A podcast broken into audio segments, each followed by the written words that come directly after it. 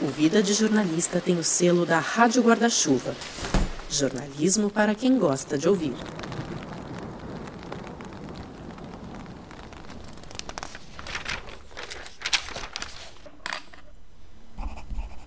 Meu nome é Amanda Vitória de Oliveira Pita. Tenho 37 anos, sou autônoma e mãe de Vitória, Sofia e Pati. Essa última, mais nova, nasceu biologicamente menino e é uma criança trans. A Paty, desde os primeiros meses, já mostrava ser diferente. Sempre preferiu o universo feminino. Com apenas um ano e meio, Paty deu seu recado para a família. Eu era uma menina. Aí veio uma fadinha e me transformou em um menino.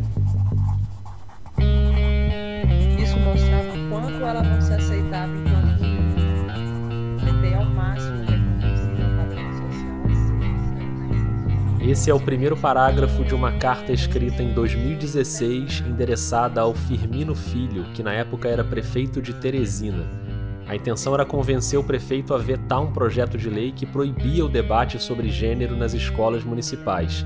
A bancada religiosa já tinha conseguido aprovação na Câmara de Vereadores e a Amanda apelou ao prefeito para barrar o projeto.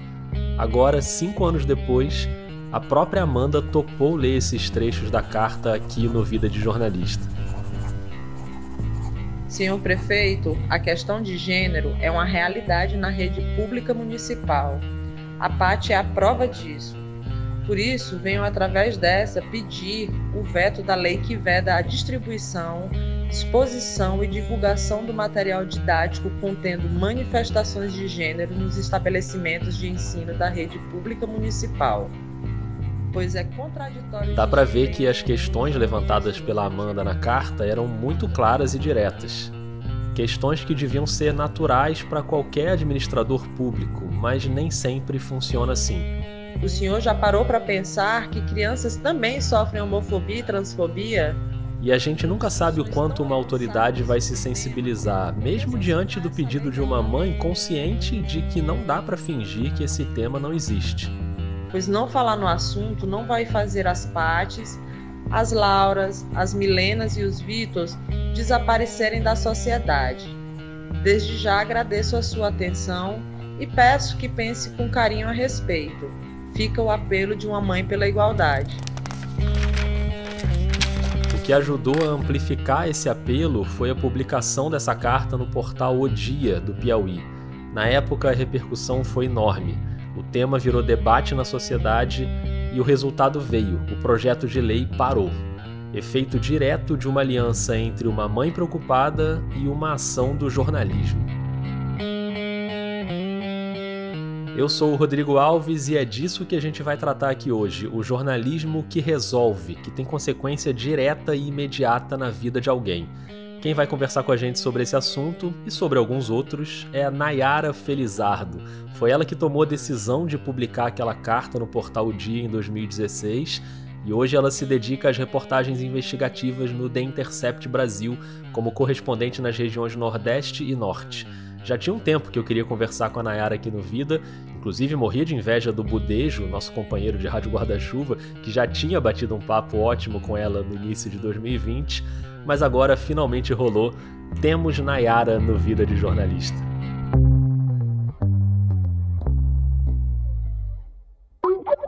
Olá, Olá, tudo bom? tudo bom e você? Tudo tranquilo. A gente conversou numa chamada de vídeo pelo Zoom. Aliás, daqui a pouco, no intervalo, eu vou te contar um pouco dos bastidores dessa gravação. Muita gente pergunta, né, como é que grava, onde é que grava, como é que cuida do áudio. E tem que cuidar mesmo. Rodrigo, é, eu- se eu ligar o ventilador faz barulho, não faz? Não sei, você pode testar aí, talvez faça um pouquinho, mas se quiser, testa aí, que eu também não quero que você passe calor, não. Não tá tão calor, não. Se fizer, aí eu ligo e a gente vê se ficou barulho. Tá bom, tá bom. Eu já tive no Piauí, eu sei que é quente, e eu achei que a Nayara tava lá, mas não, ela tá em Campinas, no interior de São Paulo. É, já tá com um tempinho que eu tô morando aqui em Campinas. Tá em Campinas. É, tá com um tempinho já. Mais ou menos quando eu entrei no Intercept, passei pouco tempo, aí vim morar aqui. Aliás, é bom a gente começar por essa questão porque tem uma salada geográfica aí na vida da Nayara. É uma boa maneira da gente abrir esse papo. Bom, eu, eu digo que sou cearense de nascença, né? Pernambucana de pai e mãe e piauiense de formação. Então, eu, às vezes, quando me perguntam, ah, de que estado você é? Eu fico meio assim, sabe? Não sei de que estado eu sou. Pronto, tá aí uma chance pra gente entender essas mudanças desde a infância. Nasci no Ceará, mas me mudei muito nova para Pernambuco, né? Que é, um, é um, uma zona rural, é Mundo Novo que chama o povoado. Então, lá nesse povoado, só tinha até a quarta série. É bem zona rural mesmo. E aí eu fiz até a quarta série. E com 11 anos, eu tive que me mudar para o Crato. Voltar para o Crato, né? Que era a cidade onde eu nasci e tal. E aí voltei para o Crato para estudar. Estudei no Crato até o ensino médio. Quando eu fiz vestibular, né, decidi fazer vestibular, eu sabia que tinha na Universidade Estadual do Piauí, eu tinha, tenho família, né, em Teresina. Eu fiz o vestibular só para a Universidade Estadual de Piauí. Na época, os jovens não vão saber, mas na época, se a gente quisesse tentar para ter várias chances, a gente tinha que fazer vários vestibulares. Né? É verdade. Se bem que o meu vestibular faz tanto tempo que eu nem lembro mais como é que era, né? Mas tinha isso mesmo, de fazer provas para várias universidades. Eu só fiz para a UESP. E aí me mudei já do Crato para Teresina. E aí em Teresina eu fiquei de 2005, que foi quando eu comecei a faculdade, até 2018. Então, eu me formei, comecei a trabalhar. Em Teresina, é, eu comecei a trabalhar em 2008, ainda como estágio, né? Como estagiária. Em 2010, me formei, e aí fui contratada como profissional e tal. E aí, é, fiquei lá até 2018, foi quando eu comecei a trabalhar no Intercept. Pouco tempo depois que comecei a trabalhar no Intercept, eu me mudei para Campinas. Meu trabalho no Intercept, onde eu tiver, eu estou trabalhando, porque na verdade eu, é home office, eu faço home office quando ainda não era modinha, né? Eu trabalho muito viajando, porque eu cubro norte e nordeste. Então são muitos estados, né? É uma região, duas regiões. Então eu tô onde eu tiver, eu, eu posso estar trabalhando. Então, por motivos pessoais, eu me mudei para Campinas, aqui também é mais central, né? Do que Teresina, do que o aeroporto de Teresina, por exemplo, para viajar e tudo. Então, desde então eu estou aqui em Campinas. E tá enfileirando uma reportagem atrás da outra nesses últimos dois anos e meio, muitas delas nessa linha que a gente falou aqui no início do episódio, com efeito direto na vida das pessoas. Para tentar fazer esse mapa da produção da Nayara no Intercept, eu listei todas as matérias e dividi por temas.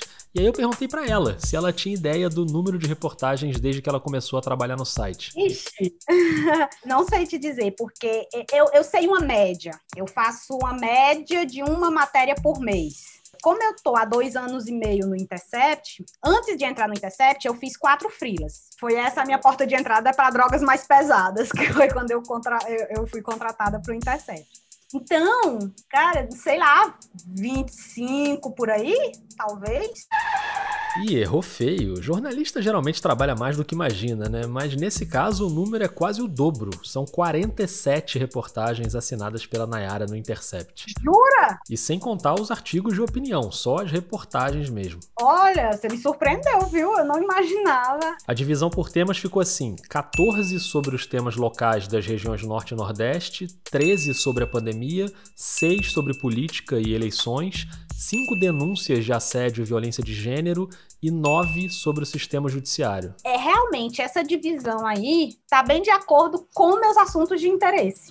Eu sempre fiz jornalismo é, movida por pautas, eu sempre me movi no jornalismo pelos meus interesses, pelo que eu tinha interesse de realmente cobrir, né? É, essa coisa da, da, de gênero, pautas relacionadas a gênero, violência é, é, contra a mulher, violência sexual, sempre me moveu, né? Esse olhar pessoal em relação às pautas começa na cobertura dos assuntos locais. Essa é a missão principal dela no dia a dia.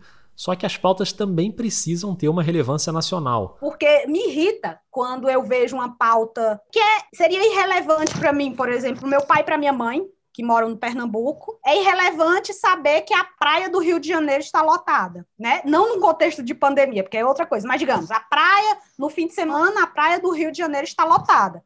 É irrelevante para eles isso. A folguinha no meio da semana veio do jeito que o carioca mais gosta, com céu azul e sol forte. Dia perfeito para aproveitar a praia. Mas isso acaba virando muitas vezes notícia nacional eu tenho também como missão trazer esses assuntos, assuntos de fato relevantes, mas que não deixam de ser de importância nacional, não deixam de ser pautas nacionais só porque acontecem no norte, porque acontecem no nordeste.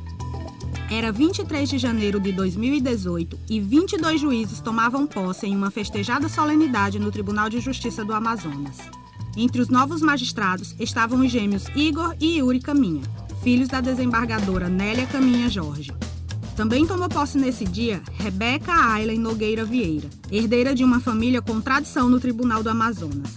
A posse de Igor, Yuri e Rebeca não seria possível se o tribunal tivesse nomeado apenas os 23 primeiros colocados no concurso, como previa o edital. Para acomodá-los, o tribunal nomeou ao todo 51 aprovados, mais que o dobro das vagas previstas inicialmente. Um exemplo de assunto que pode até ser local, mas sempre vai ter uma relevância nacional, é escândalo no judiciário. E não é qualquer jornalista que abraça a tarefa de mexer nesse vespeiro. Judiciário é, é um poder muito difícil para você investigar. Né? Muito difícil. É, é um poder que não é investigado como deveria. E o que eu percebi é que tudo, no fim das contas, qualquer pauta investigativa, no fim das contas, vai ter alguma coisa a ver com o judiciário. E essa percepção já acompanha a Nayara há muito tempo. Eu ainda trabalhava em Teresina. Coordenando o portal O Dia, que a gente citou no início do episódio. Quando uma, uma pessoa, uma, uma fonte minha, me disse que existia uma tabela lá no, no, no Tribunal de Justiça do Piauí, existia uma tabela de preços de sentença. E aí existiam os que cobravam mais, existiam os, os que eram tão venais que qualquer coisa servia, mas que existia esse mercado. E aquilo ficou na minha cabeça. Mas eu não tinha como cobrir aquilo, eu não tinha como investigar aquilo. E aí foi quando eu comecei a trabalhar no Intercept, continuei com essa ideia. Esse é um tema difícil de investigar e difícil de conseguir provas. A Nayara tentou, tentou. Aí foi quando eu decidi ir por outro caminho que foi pela LAI. A LAI é a Lei de Acesso à Informação, né, que garante o direito de acessar informações de qualquer órgão público. Então eu usei a LAI, o CNJ. CNJ é o Conselho Nacional de Justiça. Filtrei a minha investigação só em relação às, aos magistrados que respondiam ou já responderam processos né, no CNJ, denúncias no CNJ. Aí era uma festa nos valores cobrados de propina para dar uma sentença. Tinha magistrado que cobrava 150 mil, tinha outro que cobrava 10, tinha outro que cobrava 200. O resultado foi a reportagem do Intercept com o título Compre um juiz por 750 reais. CNJ já condenou 11 magistrados por venda de decisões. Então, assim, nessa reportagem foi que eu, eu digo, não, esse é um poder que precisa ser investigado, porque a minha revolta é Poxa, quando a gente está injustiçado, se sente injustiçado, a gente recorre à justiça, a gente recorre ao, a um juiz.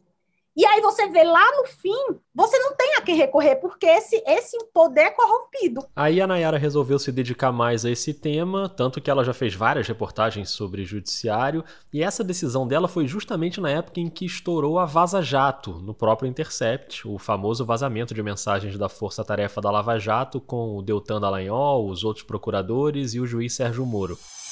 Carlos, o, Fux deu uma liminar suspendendo a decisão do Lewandowski que autorizava a entrevista, dizendo que vai ter que esperar a decisão do plenário. Dallagnol diz: Caros, conversei com o Fux mais uma vez hoje. Reservado, é claro. O ministro Fux disse quase espontaneamente que o ministro Teori fez queda de braço com o Moro e viu que se queimou e que o tom da resposta do Moro depois foi ótimo. Moro respondeu: excelente. E diz em inglês: em Fux nós confiamos. Ainda que aquelas mensagens sejam autênticas, o que não estou afirmando, são absolutamente triviais. E aí, bom, só se confirmou. Só se confirmou que, de fato, esse é um poder mal investigado e que deveria ser um dos mais investigados, né? Porque é o que decide, é o que resolve.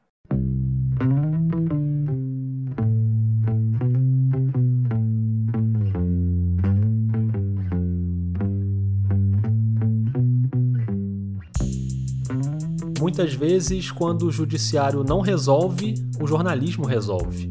E a Vaza Jato talvez seja o maior exemplo recente disso.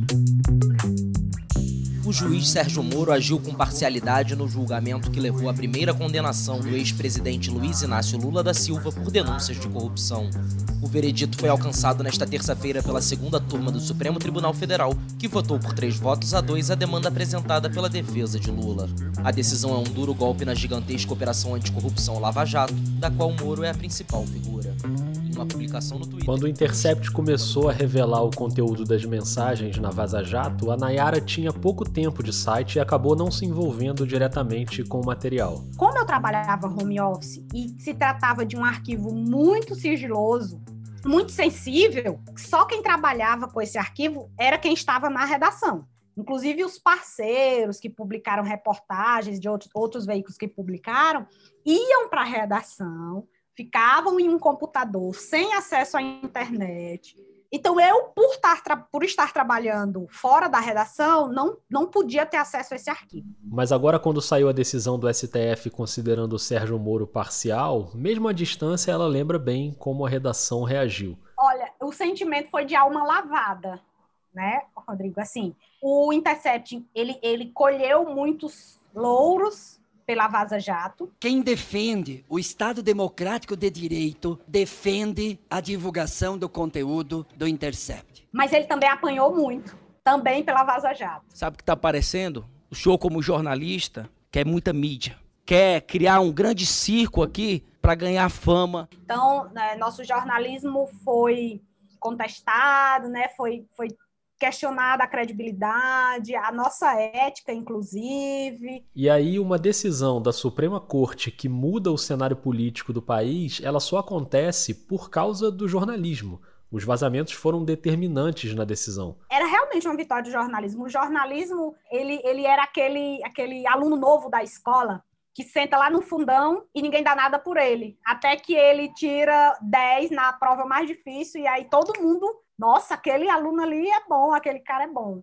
Então, o jornalismo é isso. A gente passou muito tempo, né? Vem passando, o jornalismo de um modo geral, não só o, Intercept, mas de um modo geral, vem sofrendo, né? Com essa, essa, essa perda de credibilidade. Então, quando você tem um poder como o STF, né, avalizando, né, essa a, a veracidade das denúncias, veracidade das mensagens, realmente é assim, sabe? É, é esfregar na cara mesmo e dizer, tá aqui, vocês estavam duvidando, então agora não dá mais para duvidar. Foi o resultado de um trabalho jornalístico muito complexo, tanto que durante muito tempo o Intercept ficou publicando só material da Vaza Jato. Quando voltou a publicar reportagens que não eram da Vaza Jato, a primeira foi justamente aquela matéria da Nayara sobre a venda de sentenças. Então, na época, essa reportagem teve muito acesso, porque havia muito interesse sabe, por saber do judiciário. E aí, essa reportagem também, ela me deu muita fonte de pautas do judiciário, sabe? As pessoas mandavam e-mail diziam, olha, mas isso acontece, acontece aqui tal coisa também, olha, tem um juiz aqui que ele já fez isso, isso, isso. Então, quando essas pessoas é, leram essa reportagem, ela casou com a Vaza Jato. Foi ótimo para Nayara, que tinha chegado há pouco tempo do Piauí. Então eu ainda estava nesse processo de mostrar serviço, sabe? De mostrar que eu fazia, que eu podia. A prova de que fazia e podia veio na sequência com várias outras reportagens que tiveram efeito direto para as pessoas. Já já a Nayara vai dividir com a gente um pouco dos métodos de apuração para esse tipo de matéria, mas antes eu queria que ela lembrasse duas delas, as duas no tema da violência de gênero. Primeiro, a denúncia contra o ginecologista Felizardo Batista, um médico famoso em Teresina, acusado de abuso sexual. Ela ainda trabalhava no portal O Dia, no Piauí, quando publicou a primeira reportagem confirmando que havia uma denúncia na delegacia contra ele. Quando a gente publicou essa reportagem, muita gente começou a compartilhar, mulheres, homens também, e dizer: eu conheço quem foi vítima, ou eu fui vítima. E aí eu fui colhendo esses contatos dessas pessoas que compartilharam a reportagem e tal. E aí fiz uma reportagem maior, né, mais completa, de mais vítimas. E aí veio o primeiro efeito. Essa reportagem embasou o inquérito, o primeiro inquérito. Mas os bastidores do judiciário entraram em ação de novo. O médico tinha uma amizade com um promotor. Esse promotor moveu os pauzinhos pegou esse inquérito e arquivou. Como o ginecologista tinha boas relações com o poder, era sócio de uma maternidade importante, ninguém queria mexer com ele. Os outros veículos pararam de cobrir o caso. Simplesmente pararam. E só eu continuei. Então eu tive muita sorte também de, na época, ter uma chefe, uma editora que era mulher. É, eu me lembro que ainda tentaram, eles ainda ligaram para o jornal querendo que eu fosse lá na maternidade para fazer uma retratação olha, a gente quer uma, uma reportagem de retratação, mas a gente quer que a repórter que fez venha, sabe? Era claramente uma forma de intimidar.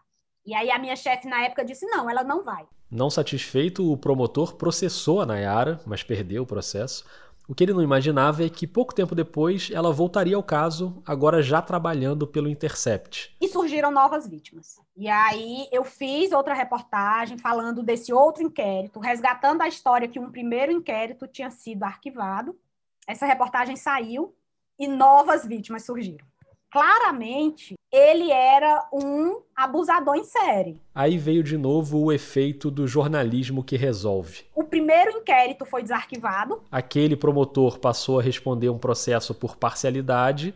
E no segundo inquérito, o médico se tornou réu, foi condenado em primeira instância e impedido de atender paciente na clínica. Então, hoje, ele é uma pessoa, em primeira instância, condenado, teve que pagar indenização para uma vítima e o processo corre. Mas eu gosto muito do resultado dessa, dessa investigação. Ou seja, o jornalismo resolveu. Assim como resolveu também na reportagem sobre o curador de festivais e produtor de cinema Gustavo Beck, acusado de abuso sexual por 16 mulheres. A Nayara fez a matéria junto com a Shirley Alves, elas entrevistaram mais de 40 pessoas. A Shirley narrou um dos depoimentos. Na noite em que tudo aconteceu, nós estávamos no bar bebendo. Ele me convidou para ir ao quarto dele no Eu não vou colocar o depoimento todo aqui para evitar os gatilhos, mas o que importa é que essa reportagem também teve um impacto direto no caso. O impacto que ela teve, o resultado que ela teve, que também me orgulha muito, é que os festivais se pronunciaram de imediato e mudaram e anunciaram mudanças nos seus processos internos, tanto de seleção de filmes quanto de seleção de curadores. E levantou um debate enorme dentro do cinema sobre essa questão de assédio nos festivais de cinema, né? Pronto, mais uma vez o jornalismo causando efeito prático. Já já a gente vai saber como a Nayara apura esse tipo de história, como é que ela vai atrás das fontes, mas antes, dicas e bastidores no nosso curto e simpático intervalinho. Você já ouviu a estreia da nova temporada do Finitude? A Juliana Dantas e o Renan Suquevicius voltaram com um áudio documentário brilhante, sem brincadeira, é muito bom, sobre o Fininho, que é colunista do podcast, é filósofo e é coveiro. Esse episódio tem uma quantidade enorme de frases geniais do Fininho, tem bastidores do trabalho de um sepultador e tem vários momentos tanto emocionantes como divertidos também. A gente pode entrar? Lógico, pode. Tá limpinho, já deixei limpinho pra você ver mesmo. Isso aqui quando tá sujo você não ia gostar do cheiro daqui não. Aqui. Aqui eu tenho o meu binóculo.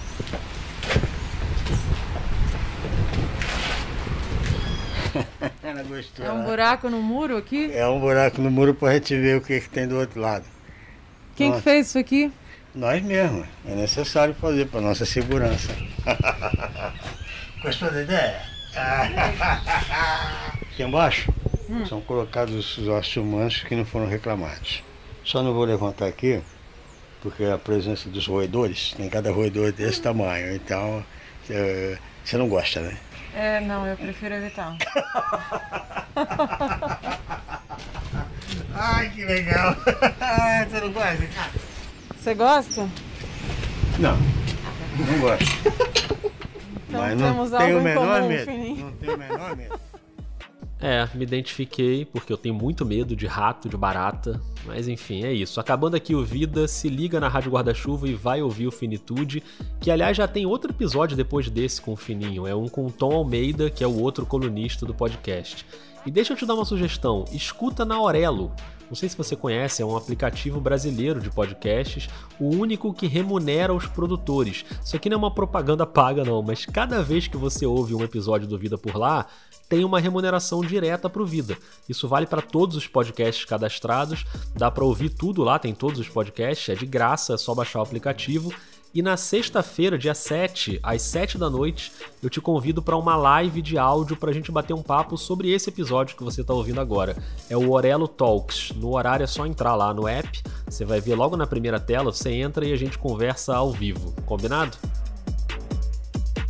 Muito bem, para fechar o intervalo, eu sei que muita gente gosta de saber sobre gravação de entrevista e essa com a Nayara a gente gravou pelo Zoom, que tem a vantagem de gerar duas faixas de áudio separadas, uma para mim e uma para ela, isso facilita na edição, e o Zoom tem um filtro que bloqueia os ruídos do ambiente.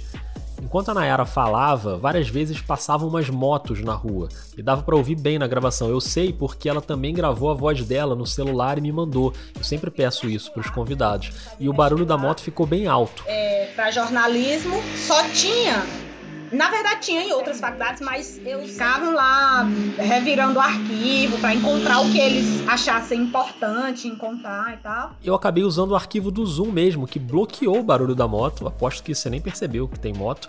Ou será que percebeu?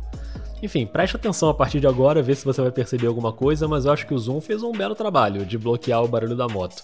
E vamos voltar para a conversa. Agora que a gente já ouviu alguns exemplos de reportagens da Nayara, tá na hora dela contar como essas pautas surgem. Você que está aí ouvindo, eu sei que você tem curiosidade de saber sobre isso, de cultivar fonte, de cavar as histórias. No caso da Nayara, como ela cobre as regiões norte e nordeste, as pautas geralmente começam em viagens que não têm pauta. Na época distante em que dava para viajar, obviamente. Eu tinha, antes da pandemia, um projeto de viajar sem ter pauta. Então eu viajava para uma cidade, para uma capital, principalmente as que eu não conhecia ainda, que eu não tinha nenhuma fonte, que eu não conhecia ninguém, não conhecia nada. Então eu viajava para esses lugares sem pauta, apenas para conversar, apenas para conhecer. Quando tudo isso passar, eu vou voltar a fazer isso. Mas eu converso com advogados, com ONGs, com promotores, com, sabe? Eu tenho um, um, uma coisa assim, eu estava até vendo a, a, tua entrevista com a Renata Lopretti, né? E ela falando sobre fontes, e ela cobria no jornalismo político, e ela falando de fontes. E ali eu fiz e cultivei e mantive muita fonte. Aí eu pensando, de cara, eu não tenho nenhuma fonte autoridade. São ou pessoas que trabalham com, com as causas, é, que conhecem o que está acontecendo por dentro, sabe? Mas que não tem cargo. E eu gosto disso, eu gosto de não ter fontes oficiais. E aí, quando eu viajo para essas cidades, são essas fontes que eu busco, sabe? É o motorista do Tribunal da Justiça, é o cara que foi exonerado recentemente. E aí eu simplesmente tomo um café com essas pessoas e converso. Aí geralmente as pessoas dizem: sim, mas você está fazendo matéria sobre o quê? Eu não estou fazendo matéria sobre nada, eu estou conversando. Você é quem vai me dizer qual é a matéria que eu vou fazer. Foi assim numa reportagem devastadora que a Nayara apurou durante um ano e publicou no Intercept agora em março sobre casais ricos do Amapá que driblam a lei de adoção com apoio do judiciário, olha o judiciário aí de novo, para tirar crianças de famílias pobres. Sabe aquela coisa? Fulana de tal adotou uma criança e foi estranha a adoção tem ali uma família que está lutando para ter a criança de volta, todo o processo é estranho. Por isso que eu demorei tanto nessa apuração, porque eu tinha a história, mas eu não tinha os documentos, eu não tinha, sabe, a prova. Foi numa viagem dessa que a pauta surgiu. Foi numa conversa, num jantar à noite, e a pessoa me falou, a pessoa tinha conhecimento realmente de, a fundo sobre os casos. E aí eu fui buscando outras fontes. Eu nunca faço uma reportagem só com uma fonte. É impossível. Principalmente quando é uma reportagem investigativa, né? Então, às vezes, é engraçado que eu soube que lá no Tribunal de Justiça do Amapá estavam tentando descobrir quem tinha sido a minha fonte. E eu adoro isso, porque nunca vão descobrir, porque não foi uma fonte de dentro do tribunal, não foi só uma fonte. E eu faço questão de descentralizar as fontes que me dão informações sobre uma mesma reportagem. Exatamente por conta disso. É uma forma, eu acredito que isso protege mais as minhas fontes, porque se desconfiam que uma pessoa pode ter me passado a informação, mas tem outra informação que ela não tem acesso. Uma preocupação do bom jornalismo, que é proteger as fontes de possíveis represálias. E assim eu vou criando uma rede de, de contatos de pessoas que confiam em mim, que têm interesse na causa.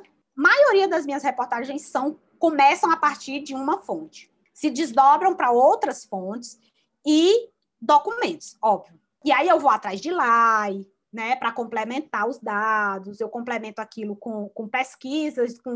eu gosto muito de trabalhar com dados abertos. Então, muita coisa está na internet. É só você pesquisar. E aí sim eu vou montando ali o, o, o, o que, que eu tenho de roteiro, o que, que eu tenho de material. E foi isso. Na reportagem da Amapá foi bem isso mesmo, assim, um exemplo claro de, de como eu faço esse tipo de apuração. O resultado foi uma das melhores reportagens do ano até agora. O título é Esqueça a Sua Filha, que foi o que a Jéssica Gabriele, uma das mães que estão na matéria, ouviu da funcionária de um abrigo porque a filha dela tinha sido entregue para uma família rica. O depoimento da Jéssica é muito impressionante e está no YouTube do Intercept. Meu nome é Jéssica Gabriele, eu tenho 24 anos e eu tenho quatro filhos. Só que uma não está comigo meus filhos foram para um abrigo e nesse dia eu perguntei para eles por que estava acontecendo isso, né? Por que, que eles tinham levado meus filhos. E eles falaram que eu tinha abandonado meus filhos lá com a minha mãe e que eu tava pra rua. Isso não é verdade, eu tava trabalhando. Eu falei pra ela, não, eu não abandonei meus filhos, porque eu sou uma pessoa pobre e eu não tenho condição de pagar babá para meus filhos. Então eu deixei eles com a minha mãe, porque é a única pessoa que eu confio, né? Essa pauta surgiu em uma dessas viagens antes da pandemia e depois ela foi toda apurada de maneira remota. Essa seria uma pauta que normalmente eu voltaria à, cidade, né, ao estado, eu iria conversar com todas as famílias. Eu tive acesso a quatro processos, então eu procuraria todas as quatro. Mas como eu tive que fazer tudo remoto por conta da pandemia, a gente não estava autorizada a viajar, e aí foi realmente telefone. Então, eu tive que ter um, um esforço maior de pesquisas, e aí eu contei com a ajuda de uma pessoa de lá, uma, uma, uma jornalista de lá, que ela foi entrevistar a mãe, uma das mães. Foi a Rayane Penha, de Macapá, que fez a gravação com a Jéssica, que a gente ouviu. E esse é o tipo de matéria em que o que vale é a história, é o processo, é a comprovação. Você não precisa encher o texto de declarações de autoridades, por exemplo. O que eu gosto mais, assim, do jornalismo investigativo é porque ele não depende da fonte oficial sabe? Ele não depende do, do, do declaratório. E, e é, é, eu acho que é muito bom que a gente possa fazer jornalismo sem depender de quem falou, de alguém dizer alguma coisa para aquilo virar pauta. E a chegada da pandemia mudou o jeito de fazer essas pautas. Me fez também me reinventar nos meus métodos de apuração, porque em vez de eu estar tá lá e conversar com as pessoas, eu tive que buscar outros, outros métodos, né? Para você que está ouvindo, que eu te conheço, eu sei que você está aí pensando: ah, meu sonho é trabalhar num lugar em que eu possa ficar um ano inteiro me dedicando a uma apuração. Mas, ó, o ano não é só isso, né? A Nayara está sempre com várias pautas que vão se desenvolvendo juntas. Agora, nesse momento, eu estou com umas três pré-apurações mas várias outras que eu preciso também pré-apurar. Mas dessas três, essas que têm mais potencial. Nem todas elas vão virar pauta, de fato, mas estou com essas pré-apurações. Aí depois vai para a etapa de apuração, que aí realmente fica uma ou duas. E estou com uma grande, eu estava esperando uns dados e tudo, recebi esses dados, e agora preciso me aprofundar nesses documentos para realmente, aí sim, quando eu começar a me aprofundar nessa, aí eu vou, não vou mais fazer outras, né? Vou entregar essas que eu já tenho, não vou mais começar outras até entregar essa. Quando a investigação pega mesmo, sabe? Quando você acha o cerne da questão ali, aí eu gosto de me, me focar só naquilo. A pauta mais recente da Nayara tem a ver com o jeito como a gente abriu esse episódio. Ela produziu uma coletânea de vídeos chamada Cartas a Quem Não Pude Salvar. São profissionais de saúde lendo cartas para pacientes de Covid que eles trataram, mas que morreram. Material muito forte, comovente. Eu vou tocar aqui um trechinho da carta escrita e lida pelo fisioterapeuta Wilson Zacarias Aires Neto. Uma carta para Marina, que morreu de Covid em Manaus. Logo em seguida, me veio na cabeça o que você falou e pediu segundos antes de ser entubada. Você pediu que a gente cuidasse bem e fizesse tudo por você, pois você ainda tinha muito para viver. E você fez o último pedido. Não falar nada para sua mãe que estava no quarto ao lado, que também estava internada, sobre a sua intubação, porque você sabia que ela iria ficar preocupada e agitada. Pois fique tranquila, que não esquecemos do seu pedido. Não esquecemos dela, tá? Sei que vocês foram infectadas juntas, agravaram juntas, internaram aqui juntas. Mas você entendeu, né, o porquê que fizemos isso? Seria doloroso uma ver a outra sofrendo. Fique na paz de saber que o seu segredo ainda está mantido pela equipe, sua mãe ainda está aqui conosco e não sabe da sua intubação e da sua partida. Ela só saberá na hora certa. Ela sempre pergunta por você, sempre. Mas para mantê-la bem, vamos contar somente quando ela receber alta, tá?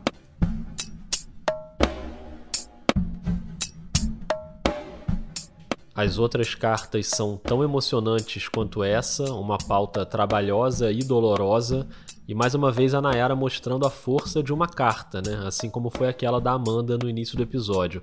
As pautas no Intercept sempre tomam muito tempo. Até essas pautas que a Nayara falou que são mais rápidas, na verdade o conceito de rápido aí não é um ou dois dias é coisa de algumas semanas. Os processos são sempre mais profundos e demorados. É por isso até que eu me assustei quando você falou que eu já que eu tinha essa quantidade de reportagens no Intercept, porque realmente, como nossos processos são muito demorados, eu não esperava assim que já tinha tanta coisa. É, mas tem, Nayara, tem muita coisa e sempre com muita relevância, resolvendo questões, mudando a vida das pessoas. Por isso eu agradeço demais essa generosidade de dividir com a gente os seus métodos e o seu jeito de fazer jornalismo. Obrigada, Rodrigo. Muito, muito, muito bom participar. Obrigado, Nayara. Foi ótimo o papo. É, eu vou parar aqui a gravação, viu? Tá bom, tá bom. Eu sempre fico tensa na hora de parar uma gravação. Fico com medo de dar errado, de travar o celular. De... Mas deu certo. Pronto, deu muito certo.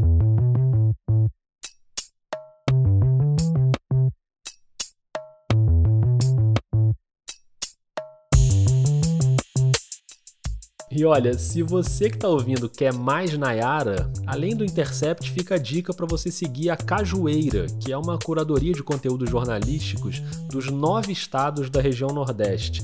E a cada 15 dias chega no seu e-mail de graça uma newsletter espetacular. A Nayara está nesse projeto com a Joana Soares, com a Mariana Ceci, ou seja, algumas das melhores jornalistas do país botando conteúdo aí na sua caixa de e-mail. E por falar em grandes jornalistas da região Nordeste, esse episódio contou com uma produção adicional. Foi a primeira vez que eu consegui fazer isso no Vida, fiquei muito feliz. A Aldenora Cavalcante, de Teresina, do ótimo podcast Malamanhadas, foi ela que produziu aquela leitura da carta no início do episódio. Ela conseguiu encontrar a Amanda, a mãe da Patti. O nome Patti, na verdade, é fictício, né, para não expor a criança, mas a Aldenora conseguiu que a Amanda gravasse pra gente. Então, obrigado Aldenora e obrigado também a Amanda por ter topado. Eu sou o Rodrigo Alves e sou responsável pela pauta, o roteiro, as entrevistas, a apresentação e a edição do Vida de Jornalista. Eu jurei que eu não ia mais fazer a trilha sonora sozinho, mas nesse eu não resisti e fui lá montar as músicas no Soundtrap, inclusive essa que você está ouvindo agora, só do intervalo que é da biblioteca de áudio do YouTube. Hoje você ouviu também áudios jornalísticos de The Intercept Brasil, naturalmente, Record, Band, AFP, TV Senado e TV Câmara. Se você gosta do Vida e quer apoiar mensalmente, tem a campanha de financiamento no PicPay, no Catarse ou na Aurelo. Se você tiver o plano pago do aplicativo da Aurelo, um terço da sua mensalidade vem direto para o Vida. E só de ouvir os episódios na Aurelo, mesmo no plano gratuito, já rola uma remuneração também.